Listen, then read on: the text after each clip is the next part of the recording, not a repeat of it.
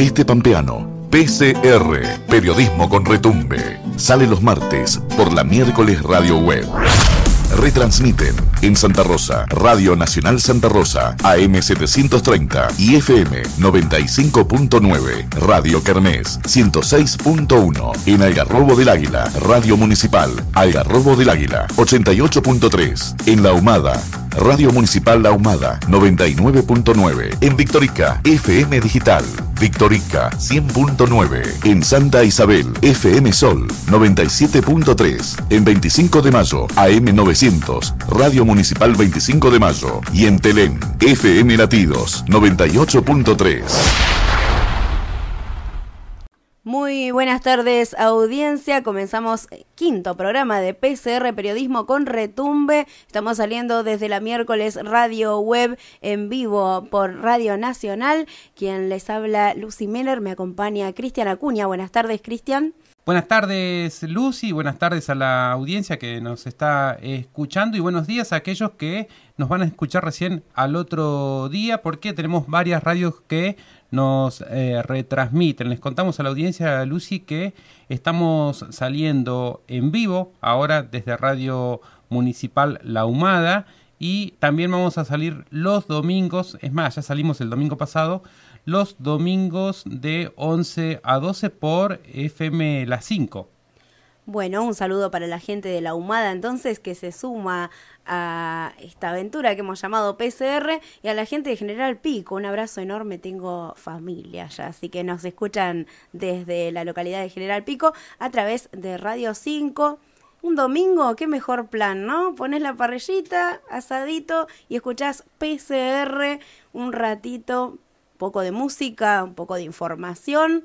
Y, y mucho este, mucho este. Mucho este. Porque hay en Pico, hay varios eh, oesteños o que tienen familiares en el oeste, así que allí nos pueden escuchar y también escuchar esto que es periodismo con retumbe, estas noticias del oeste pampeano. ¿Cómo estás, Lucy? La verdad que muy, muy bien. con ganas, con ganas de, presentar toda la, la, información que tenemos, Hablando de información, ¿puedes contarnos un poquito qué tenemos para hoy? Bien, hay varios eh, titulares. Lucy recién te escuchaba decir el quinto programa y el primero del mes de noviembre. ¿Qué vas a hacer para Navidad, Cristian?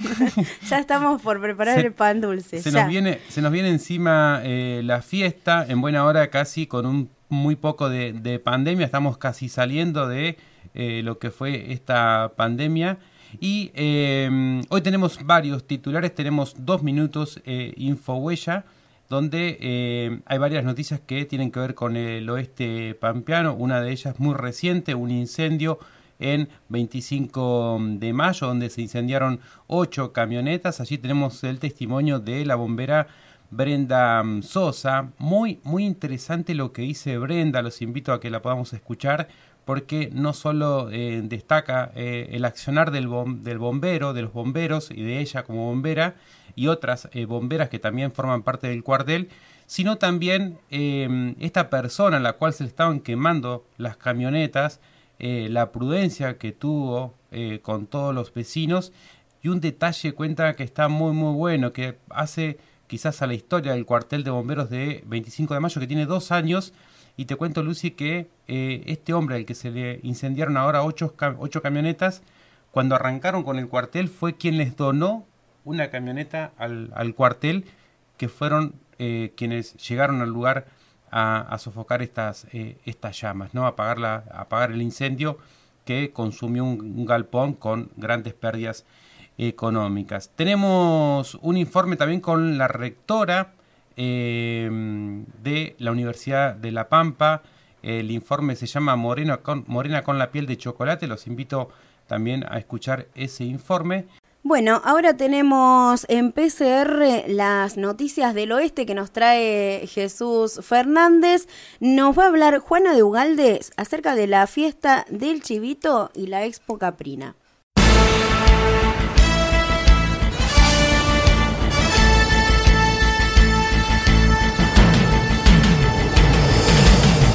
en tu radio. PCR, Noticias del Oeste, con la voz de los oesteños, que también retumban. La número 28, Santa Isabel, recibe la fiesta del Chivito. Juana Dugalde, encargada de la Expo Caprina, detalló en Infohuella la importancia de la fiesta oesteña en el productor y la productora Caprina. Además, se refirió al rol de la mujer en la cría de los chivos en el oeste de La Pampa. Hola gente de PCR, ¿cómo están? Me llamo Juanita de Ugalde. Me ocupo de la Expo Caprina en, en el marco de la vigésimo novena Fiesta Provincial del Chivito, acá en el oeste pampeano, en Santa Isabel.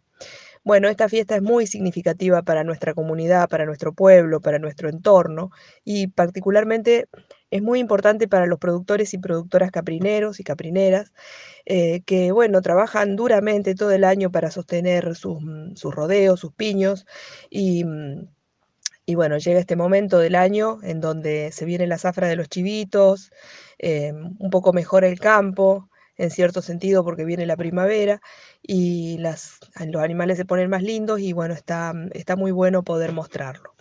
Em, hay varias categorías que participan, cabrillona, cabra adulta, castroncito, castrón y por supuesto los chivitos mamones.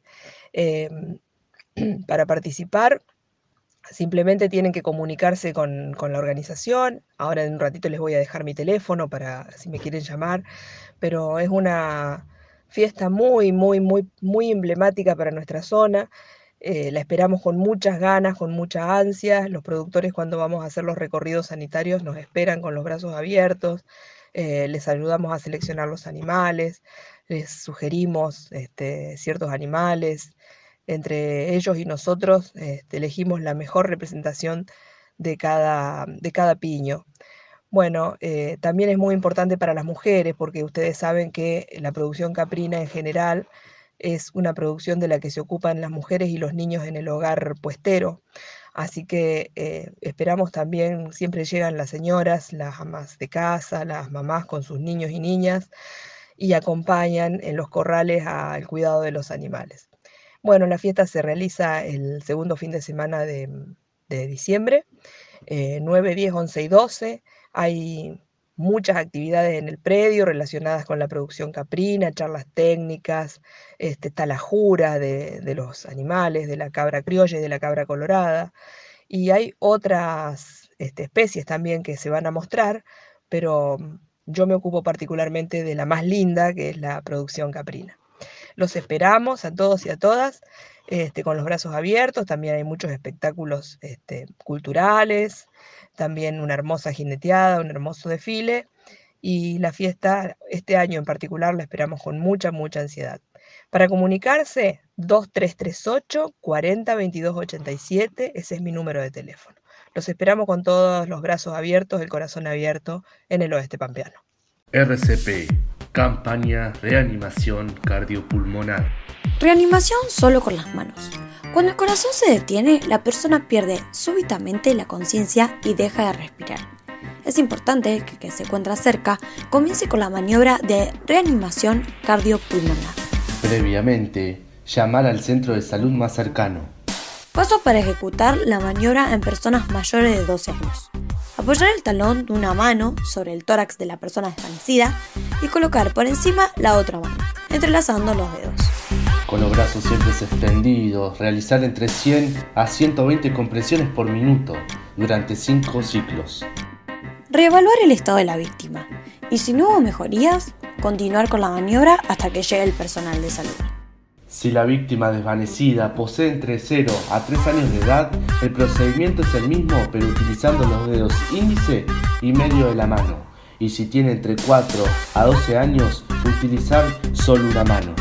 Ante cualquier inquietud por cursos de aprendizaje e información sobre RCP, acercarse al centro de salud más cercano o llamar al 107. Este es un mensaje de PCR, periodismo con retumbe. Así pasaba el spot acerca de RCP, realizado por alumnos de la licenciatura en comunicación social. Qué importante, ¿no? Esta, estas capacitaciones que, pueden ayudar a salvar vidas en una emergencia. Así es, Lucy. Habíamos publicado en InfoWay en el verano pasado un niño que eh, se había ahogado en una pileta pelopincho en un campo cerca de Leubucó una familia de Telén, y un hermano de este niño, un hermanito porque es bastante eh, pibe también joven, eh, le salvó la vida porque había aprendido las tareas de reanimación en eh, la escuela de PET número 8 de Telén y con ese aprendizaje pudo salvarle la vida al, al, hermano menor. La verdad que está muy bueno lo del spot. Le agradecemos a Lucas Fernández y a Fátima Laporta que nos acercaron muy amablemente este spot para difundirlo también aquí en PCR. Continuamos con nuestro programa. Se viene el Minuto Infohuella con toda la información. En tu radio, el Minuto Infohuella.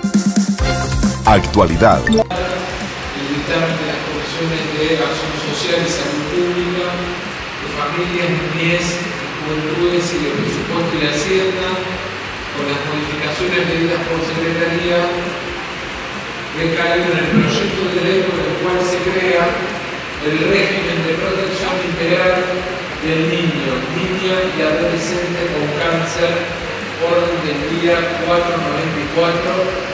Sirva de marcar su voto, tiempo. Todo, todo. Diputado Núñez, diputada Pinto, diputado Torrero, 226. ¡Por todos los pequeños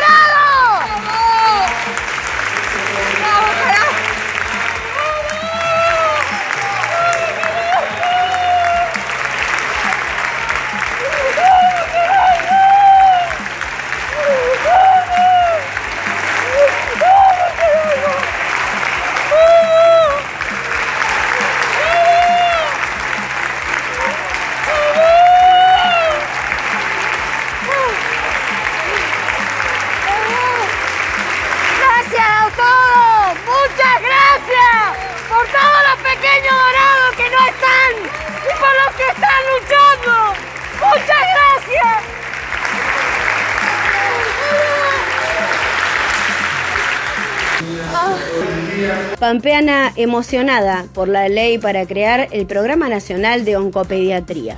En La Pampa estamos bien, pero es necesaria para todo el país, dijo Claudia de Lourdes, vecina de 25 de mayo, quien estuvo presente en la sesión en el Congreso donde se aprobó con media sanción la ley de oncopediatría. La iniciativa que contempla que el sistema público de salud, las obras sociales y las prepagas cubran la totalidad de las prestaciones para la prevención, promoción, diagnóstico y terapéutica obtuvo 226 votos y ahora será tratada en el Senado. Si bien la provincia de La Pampa cuenta con una ayuda estatal en los tratamientos oncopediátricos en estadía, traslados y medicación de forma gratuita, uno de los puntos por los que se lucha por esta ley es que este tipo de ayuda sea para todo el país. En Victorica, unas 20 familias recibieron llaves del programa provincial Mi Casa. La gerenta de programación del Instituto Provincial de la Vivienda, Romina Montes de Oca, se refirió a la entrega de las 20 llaves de las familias victoriquenses que accedieron a la casa propia. Día de ayer tuvimos la grata tarea de estar en Victorica haciendo entrega de nada más y nada menos que las llaves de la casa a 20 familias eh, que hoy cumplen el sueño de tener su, su propia casa. Este gobierno provincial se ha preocupado y ocupado desde los inicios de, llevar adelante políticas de Estado que resuelvan definitivamente la demanda habitacional de los pampeanos y de las pampeanas. Estas 20 viviendas se entregaron en el, en el marco del Plan Provincial Mi Casa, que es un plan que nos ha permitido ir ejecutando obras de viviendas en toda la provincia y haber estado en Victorica compartiendo con los vecinos y con las vecinas este momento tan especial y tan emotivo nos emociona y nos hace que renovemos cada día el compromiso para que cada vez sean más los, los que reciban una llave de, del plan Mi Casa. Culturales. En 2022, Telén será sede de la Feria Provincial del Libro. En diálogo con Infohuella, la secretaria de Cultura de Gobierno de La Pampa, Adriana Liz Mayo, confirmó que la localidad de Telén será la próxima sede para la Feria Provincial del Libro a desarrollarse durante el mes de junio, especialmente dedicada a los pueblos originarios. Estamos cumpliendo una promesa. Las sedes de Lonquimay y de Telén estaban acordadas antes de la pandemia. Lonquimay es la que realizamos recientemente y nos queda Telén, que además eh, en esta oportunidad y dado a que la Secretaría de Cultura preside el Consejo Provincial Aborigen, vamos a hacer una edición especial de pueblos originarios. Coincide también con que Telén, nunca mejor sede, porque esa región, Victorica, Santa Isabel, Lo Antoro, es territorio de nuestros pueblos originarios. Bajo el cielo de Algarrobo del Águila. El miércoles 10 en horas de la tarde y por la noche se llevarán a cabo actividades para las infancias y familias, construcción de cohetes de agua y observación por telescopio. Marina Martínez, desde el área de turismo del municipio de Algarrobo del Águila, destacó la importancia de la jornada. Se van a armar grupos acorde a la cantidad de chicos que haya o familias. Eh, grupitos de, chicos para, armar el cohete. Y después a las 8 es la observación de cielo, donde, bueno, vamos a ver además de la Luna, Júpiter y Saturno, otras constelaciones. Eh, hay que aclarar que los telescopios que traen astrodivulgadores son robotizados de última generación, así que eh, son, es buenísimo. Y la gente va a poder sacar una foto a la luna desde el telescopio con su celular y les va a quedar un recuerdo tremendo del evento porque no es la fotito casual, digo, que cualquiera le puede sacar a la luna, sino que se saca a través del telescopio y es lo que vemos a través de ese lente. Em, y después de eso también va, termina, arranca a las 8 y termina a las 10 de la noche aproximadamente. Así que se está convocando a, artesanos, a emprendedores que quieran vender cosas acá en la plaza para la gente que va a estar tantas horas, eh, que se va a venir con una reposera, un equipo de mate, que puedan comprar, eh, comprar tortas fritas, no sé, un pancho, lo que sea. La actividad del 10 la pusimos un día de semana más que nada para que todos los niños de, acá de la localidad, tanto de Algarrobo como Santa Isabel y la Humada, si se llegara a sumar, eh, pudieran asistir niños que están internos en las escuelas. Si lo poníamos un fin de semana, esos niños se van a los campos a donde viven, entonces es más difícil de que ellos tengan acceso a este tipo de eventos entonces por eso fue organizado un día de semana. La actividad comienza a las 17 horas con un taller de cohetes de agua eh, que es destinado para niños desde los 4 años hasta adolescentes. Eh, los niños no tienen que llevar absolutamente nada, todo se les provee y se les enseña a armarlos y después eh, los hacemos despegar y salen a 100 kilómetros por hora. Eh, es una actividad súper linda, entretenida y tiene una duración de una hora y media aproximadamente. Eh, hay que destacar además que esta, esta actividad es libre y gratuita. Para, para, todos, así que bueno, se invita además de toda la localidad, a las localidades aledañas a que nos acompañen. Sería el primer evento de astroturismo que hacemos después de haber realizado la capacitación que hicimos gracias a la Secretaría de Turismo.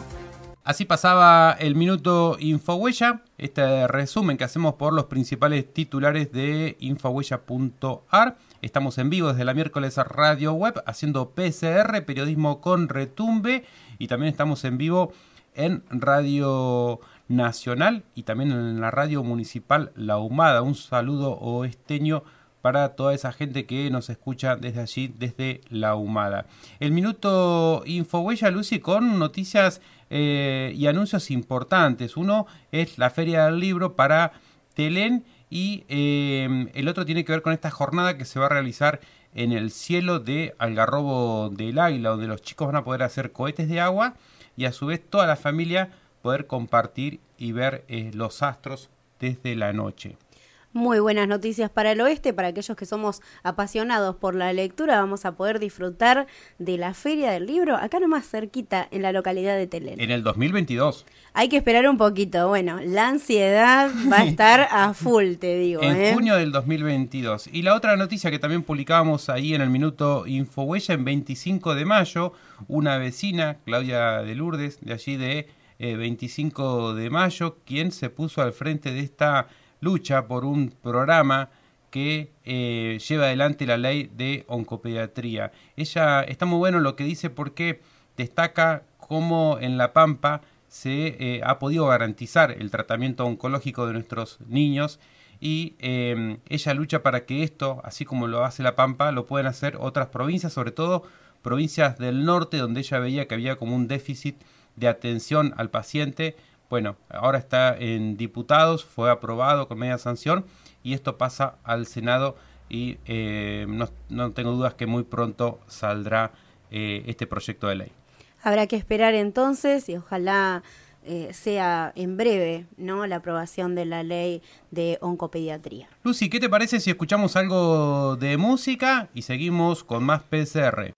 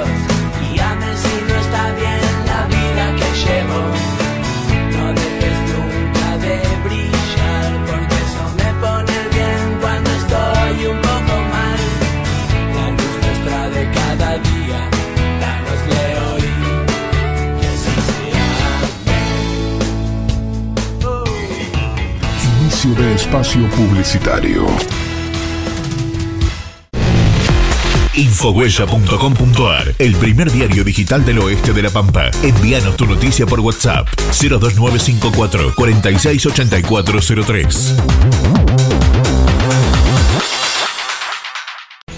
La seguridad vial depende de todos. Adoptar medidas de seguridad cuando circulamos en la vía pública nos ayuda a cuidarte y cuidar de los demás. En los puestos móviles y en los camineros policiales se amplían las medidas de prevención y control con el propósito de reducir riesgos y evitar siniestros viales. En cada uno de ellos se encuentra personal capacitado para asistir, informar y acompañar a quienes circulan, brindando recomendaciones que hacen al bienestar común. Ministerio de Seguridad, Gobierno de la Pampa. Seguridad de cuidarnos entre todos. Tecno Wi-Fi te lleva acceso a Internet a tu casa, campo o empresa. Te ofrecemos navegación ilimitada, soporte y monitoreo, presupuestos personalizados y sin costo. Contactanos y contratá el servicio acorde a tus necesidades. Consultanos al 02954 1553 85 43 o por mail a administración arroba tecnowifi.com.ar. Encontranos también en Facebook o Instagram. Tecno Wi-Fi, conectándonos con el mundo.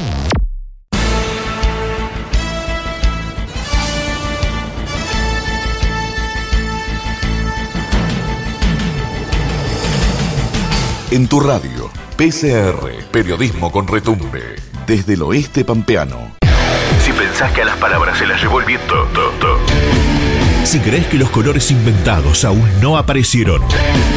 Si sospechás que los que ofrecen de verdad su corazón están en algún lugar, bienvenidos a la miércoles Radio Web. En tu radio, el minuto Infohuella. Actualidad. En 25 de mayo, un incendio destruyó 8 camionetas. Es uno de los incendios más grandes que se recuerdan en 25 de mayo. Las llamas destruyeron en su totalidad 8 camionetas que se encontraban en un galpón de la empresa Don Luis de Conrado Martín. En diálogo con Infohuella, Brenda Sosa, integrante del cuartel de bomberos voluntarios de 25 de mayo, se refirió al arriesgado trabajo de combatir las llamas mientras se producían explosiones por el combustible que había Mi nombre es Brenda, soy del cuartel 38, pertenezco al cuerpo activo de bomberos voluntarios. Y sí, la verdad que en el día de ayer, pasadas las 20 y 30 horas, eh, se nos da aviso de un incendio de, de un galpón que, contenía vehículos, fue lo único que nos dijeron. Y bueno, mientras salíamos creo que a la mayoría nos pasó de, de nuestras, de nuestras casas, de nuestros trabajos, comenzamos a escuchar las explosiones que se escuchaban en todo el, pueblo y que alertaron a, los vecinos. En el lugar trabajaron tres dotaciones, eh, concurrió la autobomba del cuartel, eh, el móvil de forestal y, otro vehículo más, abocamos a ese trabajo que la verdad que fue... terrible. Nosotros en estos dos años y medio que llevamos eh, como cuerpo activo no habíamos visto nunca un incendio de esta magnitud, con tantas explosiones, con tanto riesgo ¿no? para el personal y para toda la gente que se llegó, porque Conrado, el damnificado, es una persona muy conocida que, que da mucho trabajo a, mucha gente del pueblo. Entonces la gente se, se acerca para ver en qué puede ayudar, eh, para ponerse a disposición. La verdad que fue un trabajo en equipo, eh, quiero resaltar eso, el trabajo en equipo de mis compañeros, el riesgo que se corre en estas situaciones, porque hubo un momento en el que nuestra segunda jefa estaba en primera línea y, se escuchó una explosión y la verdad que empezamos a sacar a la gente de, de, del lugar, pero, pero se siguió trabajando en todo momento. Fueron más de tres horas de trabajo, eh, muy duro de enfriar, había un tanque de combustible en el lugar, eh, se tuvo que enfriar también todo ese sector para, para no correr más riesgos. Enfrió otro, otro, depósito que había atrás que contenía otros vehículos de, colección, que eh, gracias a Dios ese sector no se tocó, solamente este, hubo que enfriar las paredes también. Y bueno, lamentablemente la pérdida de estos ocho vehículos que estaban al servicio de, otras empresas. Conrado es una persona muy, muy querida en, en 25, el, damnificado, el dueño de esta empresa, ¿no? Eh, y también es, nosotros no, nos lamentamos mucho porque es quien desde el primer momento estuvo junto a nosotros. Él fue la primera persona en 25 en donarnos una camioneta cuando nosotros recién estábamos haciendo socios para, para nuestro cuartel. Él fue quien, quien dijo yo les voy a donar el, el primer móvil y, así fue una Nissan que ya no la tenemos porque hicimos cambio, renovamos eh, los vehículos del cuartel, pero él fue quien siempre estuvo a disposición, siempre nos está dando una mano, nos está colaborando. Entonces nosotros lamentamos mucho su, su pérdida, pero también estamos agradecidos de que no hubo víctimas, de que no pasó a mayores porque estaba su, su casa, habían más fones con otro tipo de herramientas. Así que la verdad que fue un trabajo muy duro. Te repito, nunca habíamos visto algo así. Y bueno, es ahí donde uno eh, pone en práctica todas las capacitaciones que se dan a nivel local y a nivel provincial por Federación de la Pampa, que siempre nos está capacitando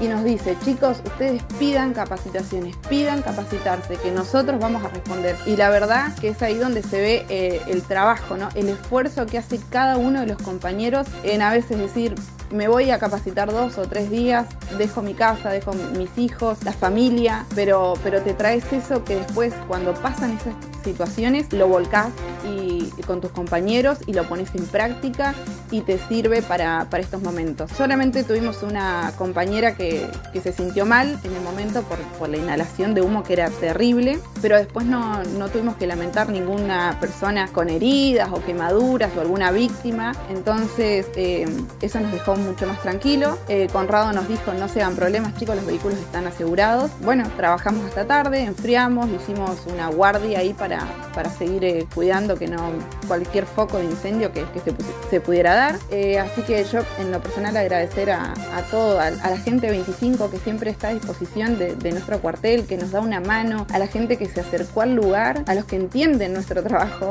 porque la verdad que es muy difícil a veces que, entiendan nuestro trabajo. Es, poco, es poca la gente que se pone en el lugar de uno, ¿no? En lo que uno deja en, en, esta pasión, porque es una pasión ser bombero. Así que eh, agradecer, agradecer al, al cuerpo a, los jefes, al municipio que estuvo a disposición para abastecernos nuestro camión con agua. Eh, la verdad que, fue un trabajo durísimo en el que lamentamos mucho esta pérdida, pero que también eh, rescatamos la colaboración de todo el pueblo. Siempre el pueblo está ahí para ayudar, para darte una mano, para eh, darte un vaso de agua. La policía nos, llevaba agua, nos, ayudaba a tirar líneas. La verdad que cuando pasan estas cosas es cuando uno ve realmente la calidad de gente con la que cuenta en el pueblo.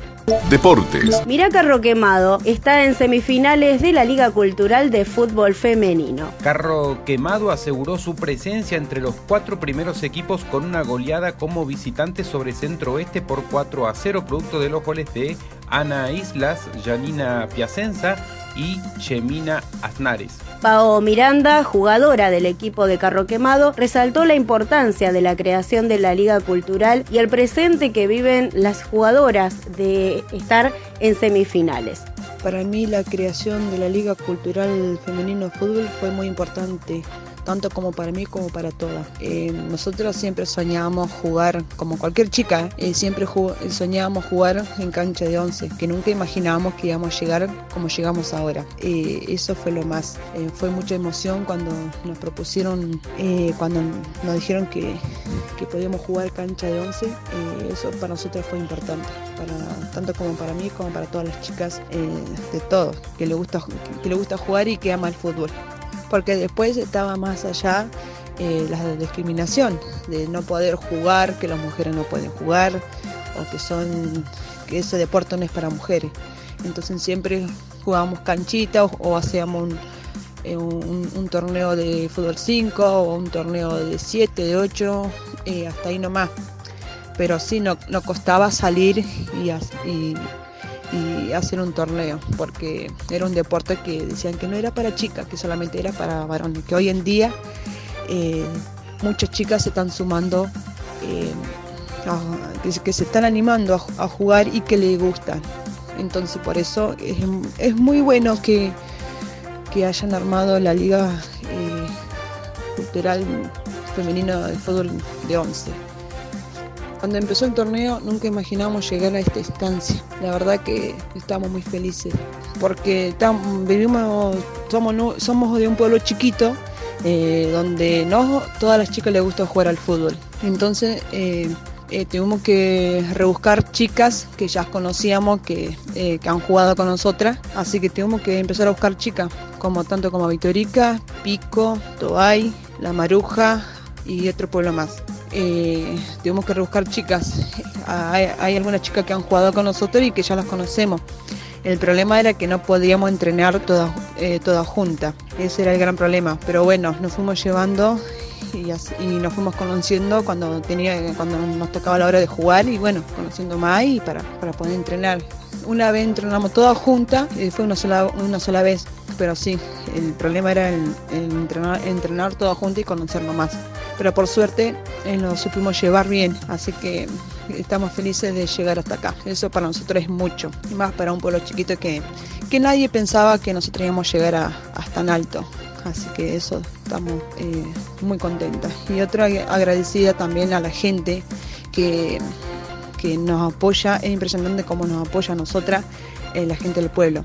Eh, cuando fue el primer eh, encuentro, que fue en Carro Quemado, se me puso la piel de gallina, porque eso era nuevo para nosotros, que esté la gente alentándonos a nosotras, apoyando, fue increíble. La verdad, eso fue muy emocionante para todas. Así pasaba el minuto Infohuella. En unos minutitos nos va a estar visitando Elsa Escobedo con su columna Salud Mental y algo más. Ahora tenemos para compartir con ustedes el informe Morena con la piel de chocolate con la rectora de la Universidad Nacional de La Pampa, Nilda Verónica Moreno. Lo escuchamos.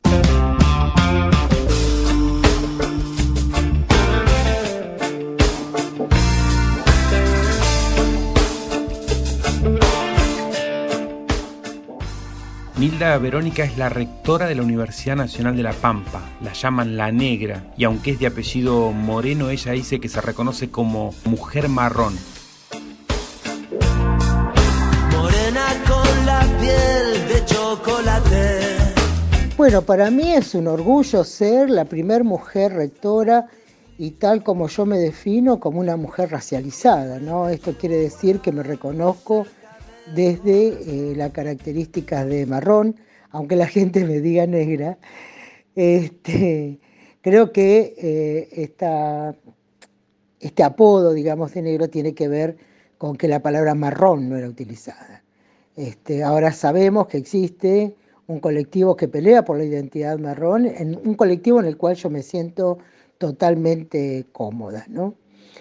Eh, vos sabés que varias estudiantes me han dicho eh, que están muy orgullosas de esta idea de mujer marrón porque tiene que ver con cada una de ellas. Y me parece que tiene que ver con cada una de ellas en el sentido de cómo se reconocen en mi trayectoria, en, en- en cuál es toda mi trayectoria académica en el sentido de qué estudié, dónde estudié, en qué, en qué tiempos pude ir estudiando, este, cómo tuve hijos, las dificultades, los obstáculos, para hacer posgrados, en fin, todas esas características hacen eh, que muchas estudiantes se vean reflejadas, o no sé si es la palabra verse reflejadas, pero no, no, sé cómo decirlo, es como se sienten representadas bajo mi figura, como si yo las alentara, ¿me explico? Esa es la sensación, como de orgullo de una mujer que, que no es cualquier mujer, en tanto estoy directamente vinculada a condiciones materiales de existencia que son las que comparten nuestras estudiantes. Así que en ese sentido me siento muy orgullosa.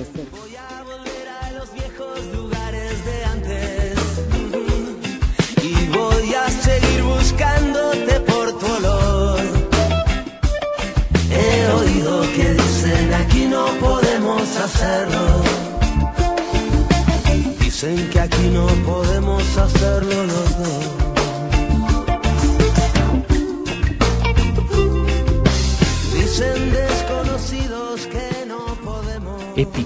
Profesora adjunta con dedicación exclusiva en la Cátedra Práctica 1 de los Departamentos de Educación Inicial, Educación Primaria y Ciencias de la Educación, en la sede de la UNPAN de Humanas en General Pico. Desde que asumió como vicerrectora, se abocó al trabajo con los pueblos originarios y al cupo laboral trans. Eh, bueno, lo de ser este, ocasionalmente rectora tiene que ver con que yo haya aceptado ir en la fórmula con Oscar Alpa cuando decidimos que él iba como candidato rector y yo como vicerrectora, ¿verdad? Lo que pasa que, bueno, eh, uno no se imagina que después eh, estén estos desenlaces, digamos. Eh, el ofrecimiento que le hicieron al rector para ser secretario de Políticas Universitarias nos coloca a ambos en distintos lugares, ¿verdad? Él se traslada a la ciudad de Buenos Aires, yo me quedo acá haciéndome cargo de la gestión y esto eh, modifica, me parece, me parece que en, en, el término de las relaciones públicas, digamos, modifica. Eh, yo vengo trabajando al lado de Oscar desde que ganamos las elecciones.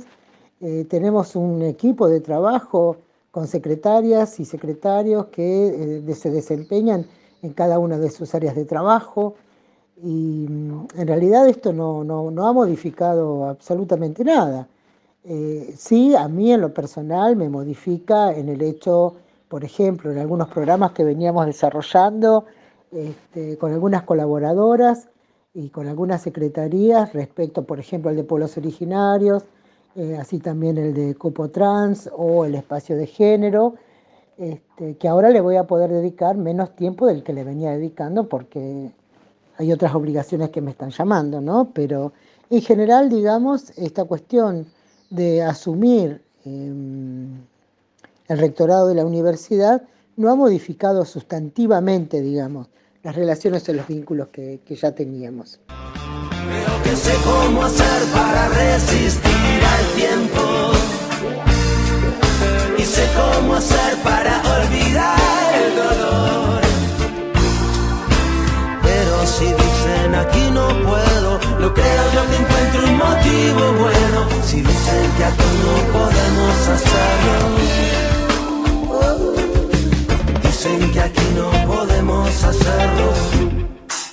Es la primera mujer en ejercer el cargo de rectora de la Universidad Nacional de La Pampa. Sí, desde su fundación en 1958 como Universidad de La Pampa, mucho antes de ser nacionalizada, el cargo siempre, pero siempre fue ocupado por hombres, desde Bonicato hasta Oscar Alpa, elegido rector en 2018. Este último recientemente dejó el cargo para asumir como secretario de Políticas Universitarias de la gestión del presidente de la Nación, Alberto Fernández. En su lugar asumió Nilda Verónica Moreno, quien estaba como vice. En diálogo con PCR, la flamante rectora se refirió al sistema híbrido y a la educación universitaria en contexto de pandemia. Yo ya he comentado, este, y lo hice públicamente, que la idea es este, consolidar lo que se venía haciendo. No te olvides que eh, nuestro, mm, nuestro mandato es hasta el año que viene, hasta el 2023, en mayo, ¿no?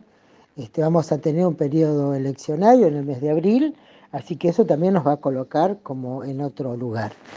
En cuanto al sistema híbrido, es lo que a nosotros nos está permitiendo trabajar ahora y las distintas unidades académicas y facultades se están equipando este, justamente con dispositivos que nos permitan sostener esta, esta doble particularidad ¿no? de la presencialidad y, y la virtualidad. Lo que pasa que eh, lo que estuvo claro también este tiempo de, de pandemia es que eh, muchos estudiantes pudieron eh, rendir exámenes, incluso finalizar. Así es, también es cierto que algunos no pudieron sostener, sobre todo los estudiantes de primer año, ¿no? Les resultó complejo este, permanecer en la facultad o en la universidad. Pero también es cierto que la virtualidad permitió, este, con horarios asincrónicos, con otra disponibilidad de organizar el tiempo personal, permitió poder seguir estudiando. Así que el tema del este, el sistema híbrido es un sistema que me parece que vamos a tener que considerar por un tiempo más.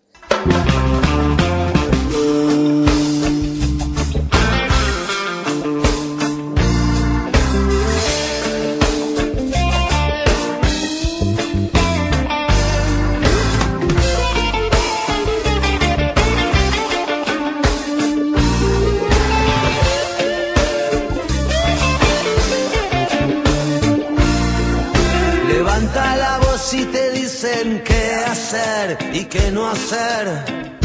Cuanto más grande es la pena, más ruido va al caer. No te voy a sacar de mis planes, solo porque digan aquí no vale. Y vamos a seguir empezando de nuevo. Aunque digan que aquí no podemos hacerlo. Aunque digan que aquí no podemos hacerlo. No podemos hacerlo.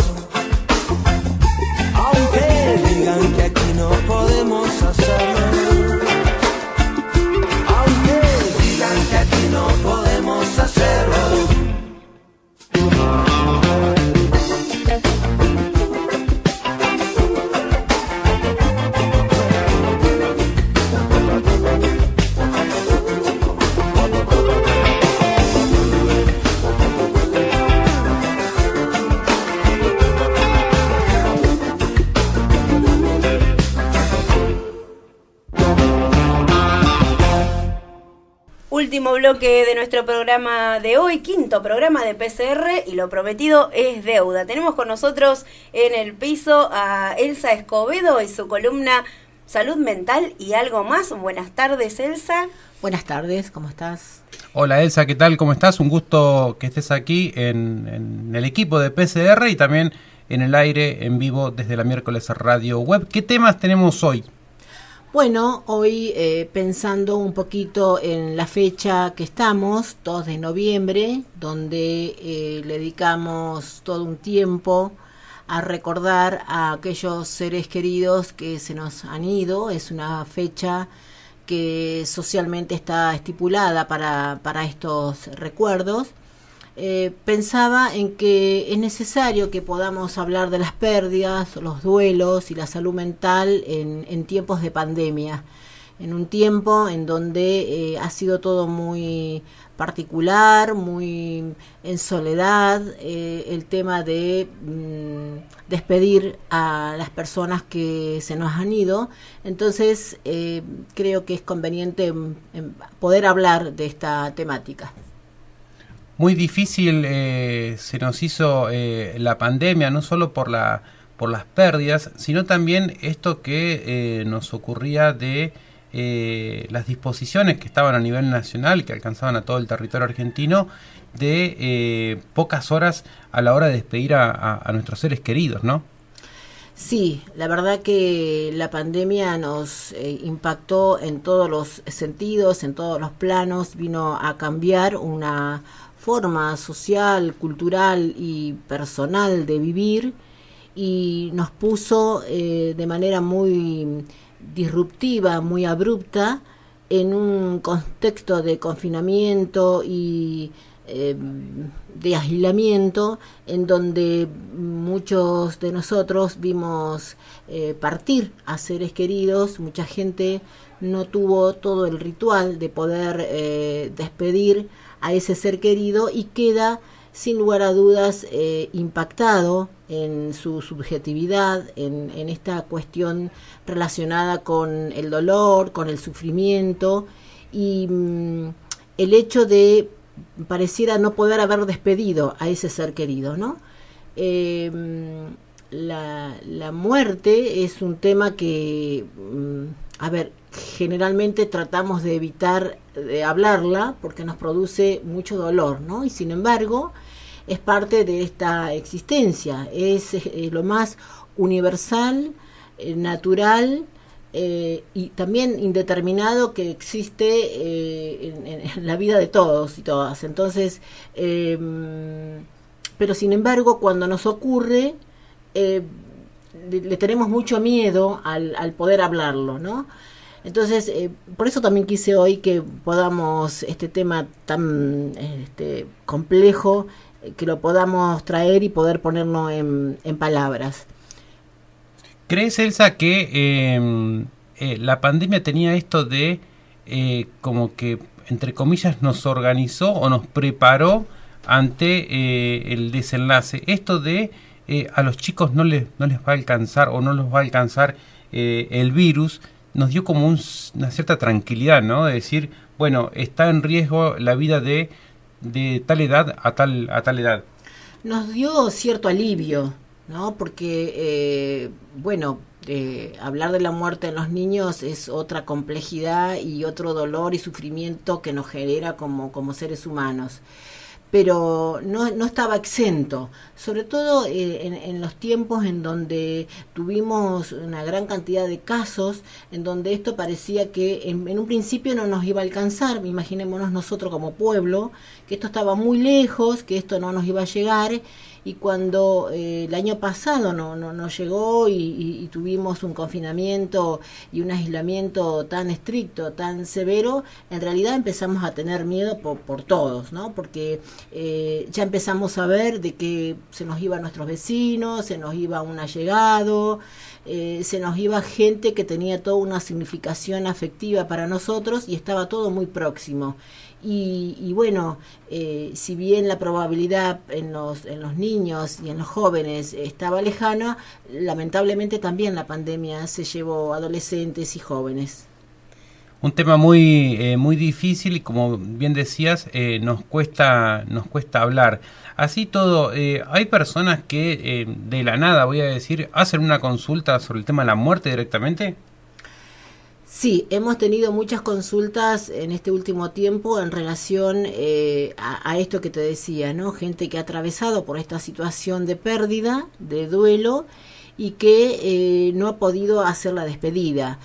Todas las culturas, eh, Cristian y, y um, Lucy, tienen eh, formas de, de a ver, ir sosteniéndose en, en, en, esta cuestión de la muerte. El, el, el ser humano eh, hemos desplegado una serie mm, de rituales y de, mm, de hechos para, para poder sostener el dolor y el sufrimiento que nos genera la muerte, ¿no? Como Hay, canalizar la muerte es una forma de procesarla, es una forma de, eh, de poder sobrellevarla y de poder transitarla, es el proceso del dolor. Eh, eh, el, el, velatorio, por ejemplo, es, es el, el, el, inicio de ese proceso de duelo. El velatorio implica la pérdida real y concreta de tener a ese ser querido ahí, enfrente nuestro, y que eh, empezamos a sostenernos, la realidad nos va diciendo de que se está yendo, es la forma de despedirnos. Y la pandemia no nos permitió hacer eso. La pandemia hizo que muchas mmm, familias vieran cómo se iba el, el allegado, la pareja, este, el hermano, eh, el, el, el, vecino, se iba porque eh, se, se, tenía que ir a internar, porque estaba en un proceso eh, delicado del, del, del, COVID. Y después, contagio. Es, exacto. Eh, eh, y, y, después, eh, de, desde ese mismo momento ya no, no lo veía más, ¿no? las, todas las indicaciones y los diagnósticos estaban dados a de manera virtual y eh, el proceso, ya sea de sanación o de, de, mm, de no curación, digamos, por, por, por la enfermedad, eh, se, se transitaba a través de un teléfono. Entonces, y después, ante la pérdida, ante el agravamiento de la enfermedad, ante la pérdida se le comunicaba el fallecimiento, se comunicaba la muerte y eh, el ritual del velatorio eh, estaba completamente vedado y eso ha generado un impacto emocional eh, muy significativo que, creo que a- tanto antropólogos como, como sociólogos, como psicólogos este, y especialistas en el tema, están viendo qué, qué, qué efectos, eh, qué consecuencias en la salud mental esto eh, está produciendo. Te hago una pregunta. Recién hace un ratito Cristian hablaba de las disposiciones, ¿no? Y vos decías también eh, el ritual de, del velatorio. ¿Cómo transita el cerrar ese ciclo de duelo una persona que no se pudo despedir? bueno, generalmente, o sea, genera un vacío, ¿no? Eh, que, que causa mucha angustia. Eh, la angustia del no despedirse, la angustia de el no estar sostenido este, individual y familiarmente con otros, eh, es un proceso nuevo que, de adaptación que la persona y la familia tiene que hacer para mm, imaginar eh, la pérdida de una manera más concreta. Muchos eh, todavía eh, tienen la sensación de que la persona no se fue, porque en realidad no la vio, ¿no? Entonces es un proceso complejo, es un proceso difícil, eh, mm, hay que transitar por los recuerdos, hay que transitar por eh, las anécdotas, toda la narrativa que la persona ha dejado, ¿no? Lo, que, lo que nosotros dejamos cuando nos vamos. Todo eso hay que reestructurarlo, hay que rescatarlo. Eh, por eso en, en, este tiempo en donde estamos más este, abiertos y donde la posibilidad de juntarnos eh, eh, existe, por suerte, eh, creo que se está empezando a hacer ese proceso. Hoy, un 2 de noviembre, es un ritual, de alguna manera, que mm, empalma un poco con lo que vos decís, es la posibilidad de ir a un cementerio y de saber que el otro está ahí y que em- empezamos a transitar ese proceso de, de la pérdida, del duelo y de la del hecho concreto de la muerte.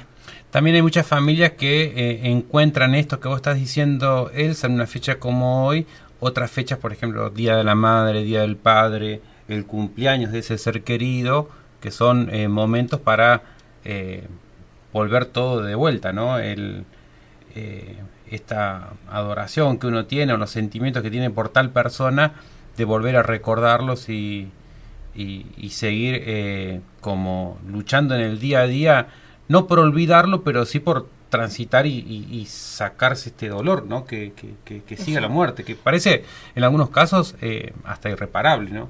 Ta- tal- sí. Eh, nos cuesta mucho eh, asumirla la muerte, ¿no? La, muerte propia y la muerte de, de otros. Eh, creo que es necesario que la- le podamos poner palabras. Creo que es necesario que podamos eh, hablarlas en grupo, hablarlas en familia, hablarlo con uno mismo, para que ese impacto este, no sea eh, tan doloroso y que no nos quedemos estancados en ese dolor que vos decís, ¿no? Es poder recordar a, a las personas que hemos querido eh, es una transición a superar ese dolor y está bueno poder hacerlo pero mm, es con es con la palabra es con el recuerdo es con las anécdotas es con eh, en, en cada lugar que el otro está. La música las fotos los dichos las anécdotas las risas no poder reírse también recordando al otro es una forma también de ir sanando en ese dolor Está bueno esto último que decís, Elsa, porque es como que nos tira un poco para abajo el tema porque es delicado eh, y también eh, es como doloroso, ¿no? Eh, recordar a nuestros eh, difuntos. Pero bueno, a vos te toca esto de ser psicóloga es como ser el médico. Vamos cuando nos pasa algo, cuando estamos enfermos o tenemos una, una enfermedad o algún síntoma de algo. Eh, nadie va al psicólogo a decirle, che, me voy de vacaciones, estoy súper feliz, esto te pasa, ¿no? Eso es lo ingrato de la profesión, ¿no? Eh, tal cual. Bueno, eh, sin dudas, eh, muchas gracias. Yo creo que todos los temas que abordamos eh, son necesarios, son actuales, eh, porque quizás eh, un día de los difuntos, sin esta pandemia, no sé si hubiese tenido esto de detenernos acá un ratito para charlarlo. Bueno, no olvidar de ponerle palabras a esto, ¿no? El, el- el- dolor, al sufrimiento, hay que ponerle palabras y hay que eh, transitarlo en la medida de lo posible con otros. Eh, desde, desde el principio eh, que empezamos con, con esta columna, con estos espacios, hablamos de que eh, la salud mental es una construcción que siempre es con otros. ¿no? con otros que pueden ser la familia, los amigos, este, los vecinos, Mm, pero es una construcción y un fortalecimiento que hacemos siempre con otros y a través de la palabra. Buenísimo, Elsa, te agradecemos tu presencia nuevamente, esperamos tenerte pronto en nuestro estudio. Seguimos con PCR Periodismo con Retumbe.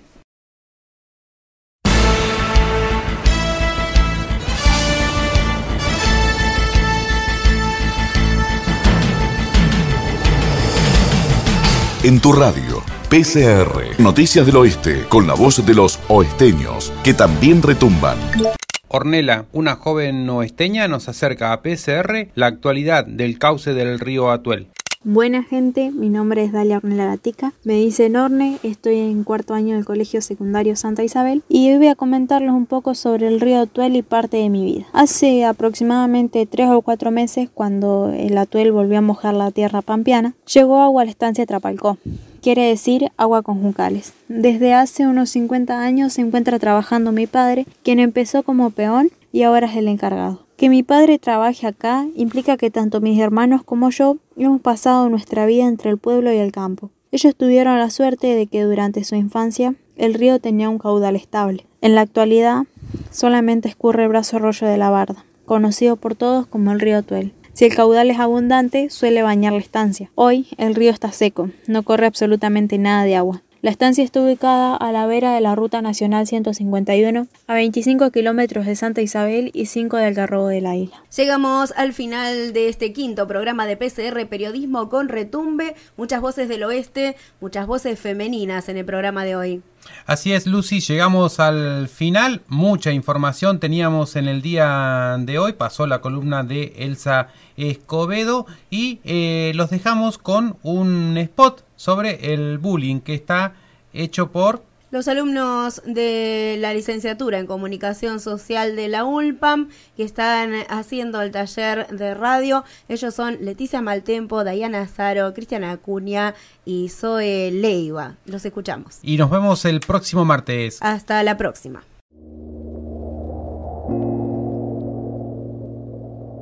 Los niños son seres sensibles que solo demandan amor y atención. Imagínate un ambiente en donde en lugar de amor reciban rechazo y burlas. En lugar de compañerismo reciban soledad y aislamiento. En lugar de caricias reciban maltrato. El bullying no es un juego de niños, afecta la salud mental y física de quien lo padece. Estemos atentos. Papá, escúchame y por favor dame un consejo. Papá, escúchame, necesito tu consejo. Cada vez que cerramos los ojos y pasamos por alto actos de acoso, intimidación o humillación, estamos permitiendo que esto siga y se propague afectando a más niños y jóvenes. La violencia puede tener consecuencias graves y a largo plazo en la vida de los niños, en su futuro y en el futuro de las comunidades en las que viven. Si sos madre, padre o docente, toma medidas para exigir que haya ambientes seguros en los que ellos puedan sentirse a salvo. El bullying se detiene con adultos responsables. Clase por clase, escuela por escuela, país por país, podemos acabar con la violencia en las escuelas. No dejemos que la violencia sea una elección diaria. Este es un mensaje de PCR Periodismo con Retumbe.